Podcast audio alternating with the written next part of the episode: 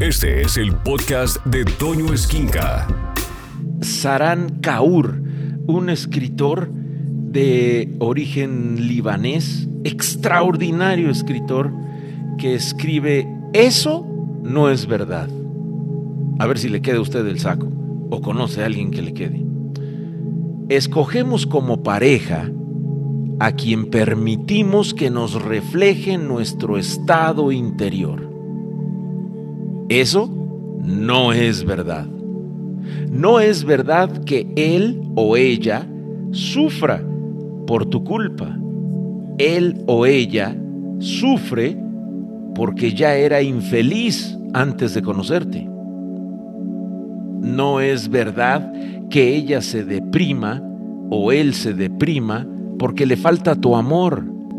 Ella o él ya estaban deprimidos antes de contactarte o de encontrarte.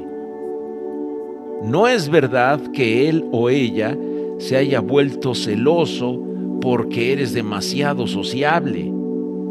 Él o ella ya eran celosos porque nadie les enseñó a valorarse. No es verdad que ella o él se sientan abandonados porque no te controlan ella o él ya se sentían solos antes de entrar a tu vida. No es verdad que él o ella se hayan vuelto dependientes porque te aman demasiado.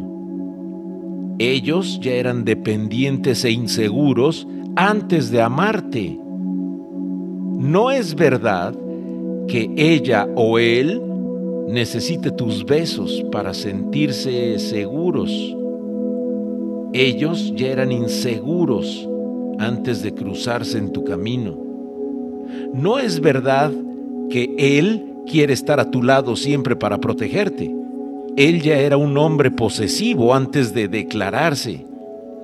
No es verdad que ella no pueda vivir sin ti y quiera morirse. Ella era una mujer enferma antes de entrar en tu vida. No es verdad que haya parejas tóxicas para nadie. Lo que ocurre es que hay mucho dolor latente esperando ser sanado. De acuerdo. ¿Y sabe una cosa? ¿Sabe qué es lo más interesante y lo importante hablando de esto?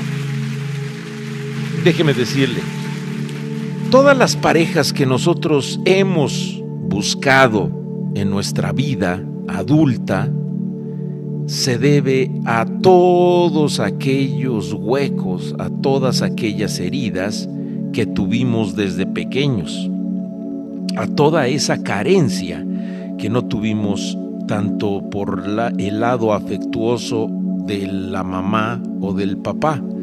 Y es curioso cómo todo lo que va a marcar nuestras relaciones o las parejas que nosotros estamos buscando en la vida se desatan de la edad cero, desde que tenemos meses de nacidos, hasta los tres años.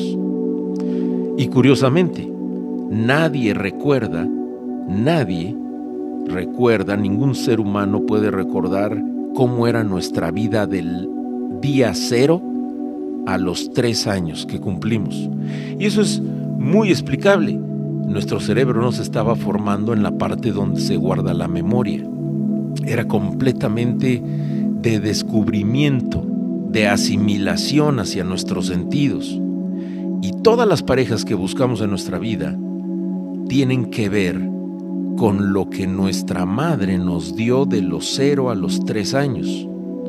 Conforme vamos creciendo, nos vamos desarrollando y vamos buscando todo aquello que nos faltó de los cero a los tres años en nuestra pareja, sea un hombre o sea una mujer.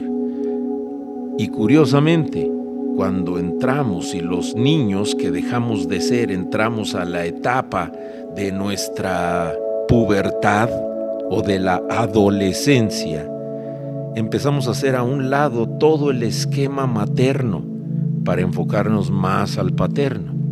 Son cosas que tienen que ver con todos y que a todos nos sucedieron. Pero hay algo fundamental. Todas las parejas que buscamos en nuestra vida tienen que ver con el conocimiento, las experiencias que tuvimos de los cero a los tres años. Absolutamente todas las parejas, todas las relaciones en este planeta se basan en esa etapa tan crucial de los cero a los tres años. Y lo que nos faltó o las carencias que tuvimos por el lado materno es lo que siempre vamos a buscar en una pareja. Y eso es verdaderamente interesante porque entonces uno va descubriendo lo que nos pasó de los cero a los tres años.